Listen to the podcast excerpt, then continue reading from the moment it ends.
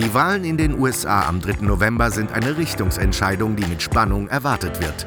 Wie unterscheiden sich die wirtschaftspolitischen Programme der beiden Kandidaten? Was würde ein Sieg des demokratischen Präsidenten Joe Biden für den internationalen Handel und Europa bedeuten? Darüber und über den Favoriten der Kapitalmärkte spricht Thomas Schwitala mit unserem Chefvolkswirt Dr. Cyrus de la Rubia in einer neuen Folge unseres HCOB-Podcasts Welt der Wirtschaft. Herr Dr. de la Rubia, die bevorstehende US-Wahl ist eine Wahl, die in vielerlei Hinsicht spannend ist innenpolitisch, außenpolitisch. Wie wird es mit der Verteidigung weitergehen? Alles wichtige Themen. Wir wollen uns heute aber mit der Wirtschaft befassen und der Frage nachgehen, was unterscheidet die beiden Kandidaten und was können wir von ihnen erwarten. Bevor wir damit beginnen, aber noch ein übergreifendes Thema. Was bedeutet denn die Covid-19-Erkrankung von Präsident Donald Trump für die Wahl? Ja, das ist eine Frage, die, glaube ich, jetzt viele beschäftigt. Ich meine, wenn Donald Trump die Infektion unbeschadet übersteht und den Eindruck erweckt er derzeit, äh, dann läuft wahrscheinlich alles über die Bühne wie gehabt mit all den Unsicherheiten, die es auch jetzt schon hat. Man kann sich natürlich andere Szenarien vorstellen, wo auch das Extremszenario, dass diese Krankheit wirklich einen ganz schweren Verlauf äh, nimmt und Herr Trump diese Krankheit nicht übersteht. Dann gibt es innerhalb der, der Republikanischen Partei Regeln, wie man damit umzugehen hat. Das kann der Vizepräsident sein, der die Kandidatur dann übernimmt. Das muss aber nicht, sondern das wird intern geregelt. Und dann gibt es auch noch das Szenario, dass, dass praktisch äh, ein Schwebezustand da ist, weil er eben schwer krank ist, was wir alle nicht wünschen. Aber äh, dieses Szenario, auch mit dem kann man sich natürlich beschäftigen. Und wenn dann zur Wahl nicht klar ist, ob er die Präsidentschaft übernehmen kann oder nicht, äh, ja, dann wird es, glaube ich, sehr unsicher. Und da habe ich auch nicht irgendwie eine Patentlösung gehört, wie man damit umzugehen hat.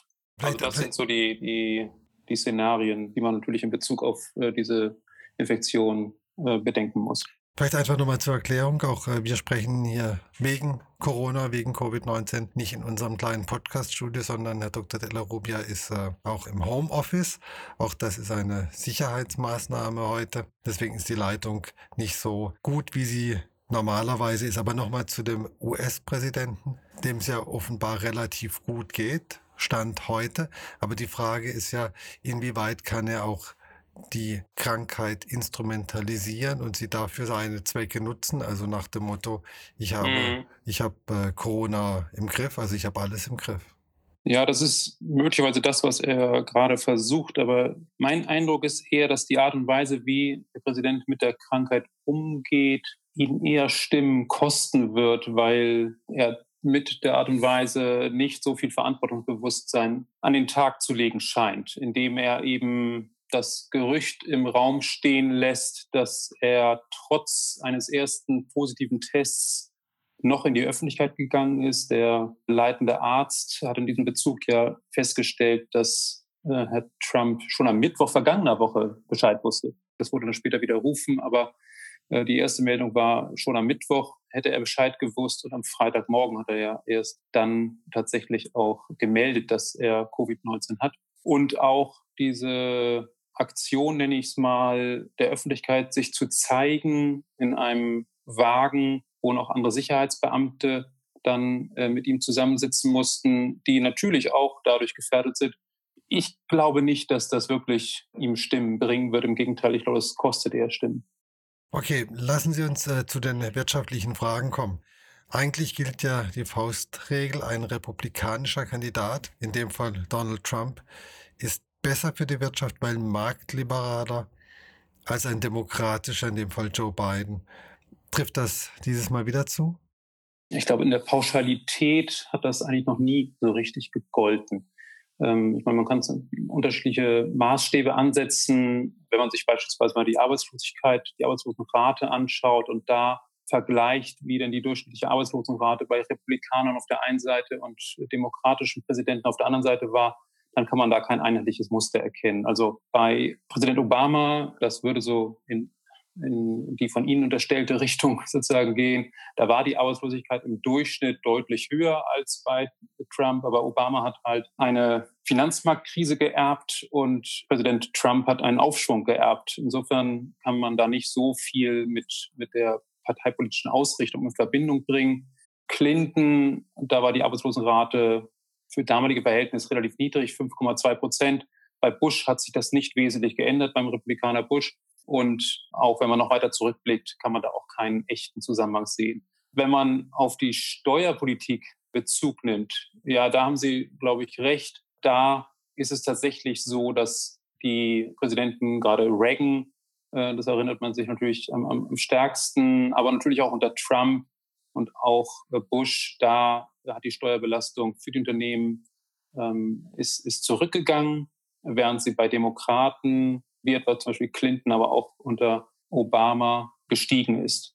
Also das ist schon richtig, nur Steuerpolitik ist oder eine, eine Politik der Steuersenkung ist nicht automatisch eine gute Wirtschaftspolitik, bedeutet auch nicht automatisch höheres Wachstum oder geringere Arbeitslosigkeit, wie ich ja eben auch dargelegt habe. Also von daher ist das nur ein sehr eingeschränkter Maßstab, den man da heranziehen würde. Lassen Sie uns äh, ein paar wichtige Felder nochmal einzeln beleuchten. Trump hat die Handelspartner mit seiner oft als schroff empfundenen America First Politik oft geschockt. Wird sich das unter Joe Biden ändern? Ist er konzilianter? Also von der Historie her ist, ist äh, Biden eher ein Freihändler. Er hat beispielsweise das transpazifische Freihandelsabkommen mit der EU, das ja recht weit ausgehandelt war unter Obama, unterstützt. Das ist dann letztendlich nicht zustande gekommen, auch wegen des Widerstands aus Europa. Gleichzeitig ist Biden auch jemand, der die Strömung in der eigenen Partei auch durchaus aufzunehmen weiß. Und in der Partei gibt es doch eine relativ ausgeprägte Tendenz hin zu mehr Protektionismus, der durchaus kompatibel ist mit dem, was, was Trump an Politik macht. Aber, aber sind dann die, ganzen, insofern, sind, sind die ja. ganzen Hoffnungen, die sich die Europäer machen, dass mit Biden wieder jemand ins Weiße Haus einziehen könnte, der eben viel offener für eine gemeinsame Handelspolitik eintritt als Trump, sind die Hoffnung. Ja, ich glaube, da muss man differenzieren. Ich glaube, was die Politik gegenüber China angeht, wird sich, glaube ich, keine große Änderung ergeben. Was die Politik gegen Europa angeht, die, wenn man sich die Aktionen anschaut, ja noch relativ normal ist. Wir haben ja noch nicht die, die hohen Autozölle jetzt gesehen oder wir haben einzelne Scharmützel, sage ich mal, gehabt bei einzelnen Warengruppen, aber noch keinen wirklichen Handelskrieg im, im, im echten Sinne. Insofern glaube ich schon, dass wir eine konstruktive Zusammenarbeit und konstruktivere Zusammenarbeit, insbesondere ohne Drohungen und, und Ankündigung, dass man zum Zollinstrument greifen wird und dergleichen, äh, dass man damit rechnen kann, mit einer konstruktiveren Zusammenarbeit und einem, einem diplomatischeren Tonfall auch, was, glaube ich, insgesamt auch vonnöten ist. Aber auch Biden kann das US-amerikanische Handelsbilanzdefizit nicht gefallen. Mein Eindruck ist nicht, dass Biden auf das Handelsbilanzdefizit, was ja auch, auch am Anfang der Zeit von Donald Trump nicht besonders hoch war, insgesamt für Amerika, ähm, das wird er, glaube ich, nicht so hoch gewichten. Und im Übrigen ist das Handelsbilanzdefizit gegenüber Europa wird mehr oder weniger vollständig ausgeglichen durch einen Handelsbilanzüberschuss, durch Dienstleistung und Primäreinkommen. Also da ist eigentlich gar kein wirtschaftliches Ungleichgewicht, wenn man sich den Handel oder die Geschäftsbeziehung EU und USA anschaut. Trump hat sich äh, immer ganz massiv gegen den chinesischen Einfluss gestellt und äh, beispielsweise versucht, das geistige Copyright äh, stark zu schützen. Er war dann sehr hart oder war oder ist ein sehr harter Kämpfer. Falls er abgewählt wird, äh, werden wir ihn da vermissen? Ich glaube nicht. Ich glaube, dass äh, Biden einen anderen Ansatz wählen wird, und zwar, dass er stärker kooperiert mit Europa, um gegen China vorzugehen. Und das ist letztendlich auch der erfolgversprechendere Weg. Denn einfach nur auf eigene Faust loszuziehen und äh, ohne Absprache Maßnahmen zu ergreifen, da die USA ist zwar groß und hat natürlich da Einfluss, aber ähm, man ist wesentlich wirkungsvoller, wenn man da noch einen, einen großen anderen Partner mit im Boot hat. Und EU ist der wichtigste Handelspartner für die USA, für, für China. Insofern, äh, glaube ich, kann man da insgesamt sogar eine bessere Politik fahren. Was ist mit dem Verhältnis äh, der USA zu den internationalen Institutionen wie der Welthandelsorganisation, der WTO?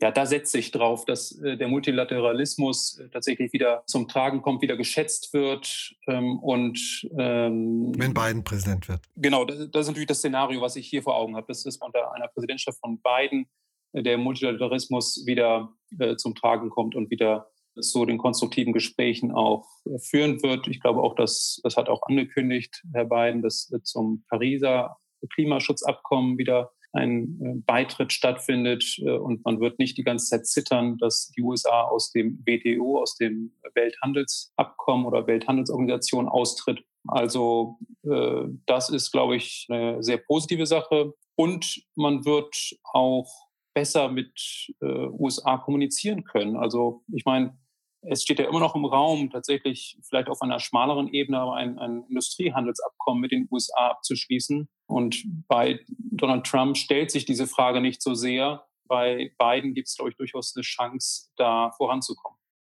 Die amerikanische Notenbank ist äh, sehr stolz auf ihre Unabhängigkeit. Gegenüber Trump musste sie stark darum kämpfen, diese auch äh, zu behalten. Wird Joe Biden, wenn er denn Präsident werden sollte, auch versuchen, die FED zu beeinflussen?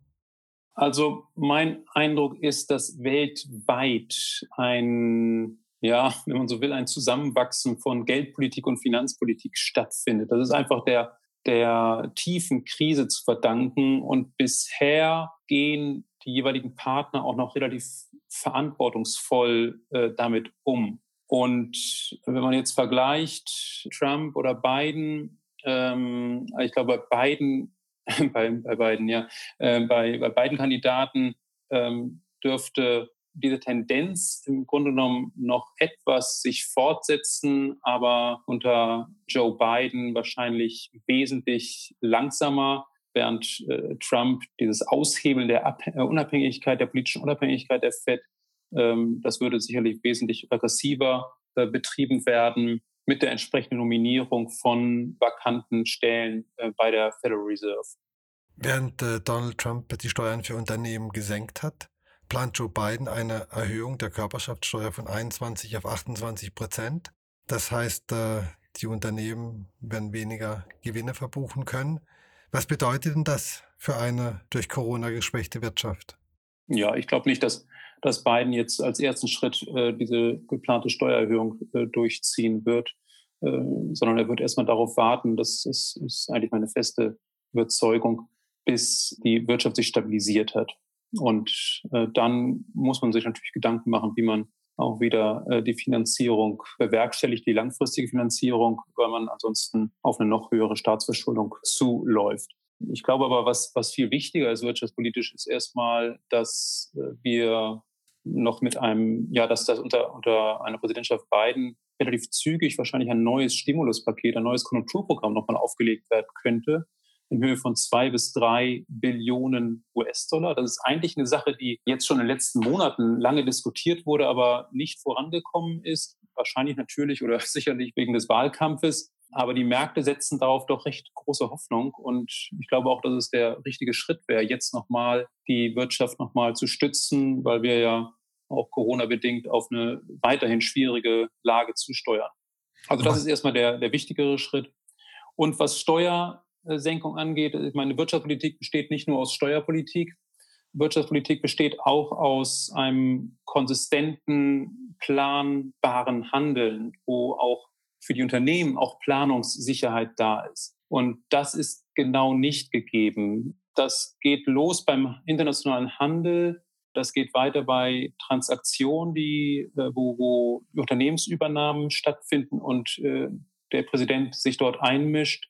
Und das geht weiter natürlich ganz besonders in Bezug auf die Corona-Politik, die auch nicht sehr berechenbar ist. Und auch das, diese Unsicherheit, die hier zum Tragen kommt, das kann auch als eine Besteuerung des Unternehmenssektors angesehen werden. Und insofern, glaube ich, äh, wird Biden so gesehen eher als Steuersenker in die Geschichte eingehen, nämlich als derjenige, der die Unsicherheit und damit die Kosten der Unsicherheit senkt.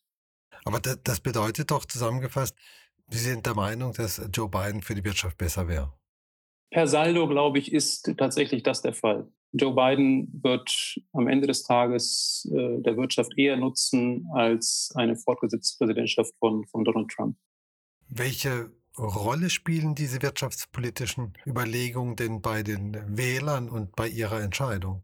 Also es gab ja mal unter Clinton den schönen Spruch, it's the economy, stupid. Mensch, es ist auf jeden Fall, es geht immer um, um deinen Arbeitsplatz, es geht um die Altersvorsorge. Äh, das ist natürlich bei den Amerikanern steht immer an vorderster Stelle und das ist natürlich auch absolut richtig. Das ist auch dieses Mal so. Aber viele Amerikaner verstehen auch durchaus, dass das Krisenmanagement hinsichtlich der Corona-Krise natürlich auch einen, einen, erheblichen direkten Einfluss auf das wirtschaftliche Fortkommen hat, auf Arbeitsplätze und auf die konjunkturelle Lage. Und insofern, äh, wenn man davon ausgeht, dass unter beiden das Krisenmanagement besser wird, ähm, ich meine, Herr Biden ist seit 36 Jahren äh, oder 36 Jahre lang Senator gewesen und äh, ist insofern schon selber eine Institution und setzt auch auf das Funktionieren von Institutionen. Und genau das braucht man auch in dieser Zeit ähm, des Krisenmanagements, dass man auf Institutionen setzt und deren, auf deren Funktionsfähigkeit setzt. Also insofern Krisenmanagement, das ist jetzt eigentlich die, die richtige Wirtschaftspolitik und die wichtige Wirtschaftspolitik. Sie sprachen es an, Joe Biden war sehr lange Senator. Am 3. Äh, November werden 35 von 100 Senatoren neu gewählt und auch der Kongress wird neu gewählt. Welche Rolle spielt das und wie sind da die Aussichten? Also was das Abgeordnetenhaus angeht, da ist relativ sicher, dass die Demokraten erneut eine Mehrheit bekommen und diese behalten können. Beim also Senat, im, Kon im Kongress. Ähm, der besteht ja insgesamt aus, aus 100 ähm, Senatoren. Da könnte es knapp werden. Die Umfragen zeigen, dass eine ganz gute Chance besteht, dass man eine knappe Mehrheit durch die Demokraten dort äh, bekommt. Es werden einfach mehr Demokraten, auch äh, mehr Republikaner neu gewählt als Demokraten. Das ist schon mal ein Vorteil. Und insofern ist es gut möglich, dass, dass wir da eine Mehrheit bekommen. Was aus demokratischer Sicht optimal wäre, wenn man sogar 55 Plätze, äh, Sitze bekommen würde weil dann diese Verzögerungstaktik, die in Amerika üblich ist, die unter dem Namen Filibuster fungiert, man die ausschalten könnte. Und das würde äh, es der Regierung Biden dann ermöglichen, mehr Gesetze durch den Kongress zu bekommen, als das anderweitig der Fall ist. Gut, dann äh, aber vorerst müsste Joe Biden noch gewählt werden. Wenn ich Sie richtig ja. verstehe, äh, Glauben Sie, er wäre für die Wirtschaft äh, auf jeden Fall schon mal besser? Haben denn die Kapitalmärkte auch einen Favoriten? Wünschen die sich auch einen ja. der beiden Kandidaten besonders heftig? Ah, ich glaube, für die Kapitalmärkte ist die erste Überlegung erstmal gar nicht so sehr, wer gewinnt, sondern wie wird gewonnen. Da gibt es ja durchaus dieses befürchtete Szenario, dass, dass die Wahl nicht eindeutig ausgeht und sagen wir mal als Beispiel, Joe Biden gewinnt mit einer knappen Mehrheit und der amtierende Präsident akzeptiert dieses Ergebnis nicht. Und dann könnte es vom Verfassungsgericht landen, eine lange Durststrecke. Und ich glaube, wenn wir da in Richtung Verfassungskrise äh, gehen, dann dürfte es Turbulenzen an den Märkten geben, da dürften die Aktienkurse einbrechen. Und das würde eine sehr schwierige Zeit werden. Also das ist, glaube ich, das, was Finanzmärkte jetzt eher beschäftigt. Ansonsten, wenn man darüber hinaus denkt und sagt, okay, jetzt nehmen wir mal an, das geht alles glatt und wer wird dann Präsident, dann hängt es natürlich auch davon ab, wie die Konstellation im Kongress ist, also im Senat und im Abgeordnetenhaus. Aber ähm, die Chance, dass ähm, unter einer Regierung Biden es jetzt relativ zügig zu einem neuen Konjunkturpaket kommt, die ähm, erscheint mir dann relativ groß. Und das ist wiederum eine Sache, die die Märkte auch gutieren würden und, und wo dann noch die Aktienmärkte auch von profitieren würden. Herr Dr. De La Rubia, vielen herzlichen Dank. Wir nehmen die Erkenntnis mit, dass das große Konjunkturpaket, das vielleicht kommt, wenn Joe Biden gewinnen würde, die Märkte beflügeln könnte. Und äh, Märkte, die beflügelt sind, sind immer ein schöner Ausblick. Vielen herzlichen Dank. Ja, vielen Dank. Das war Welt der Wirtschaft. Dr. Cyrus Della Rubia, Chefvolkswirt der Hamburg Commercial Bank, im Gespräch mit Thomas Schwitaler.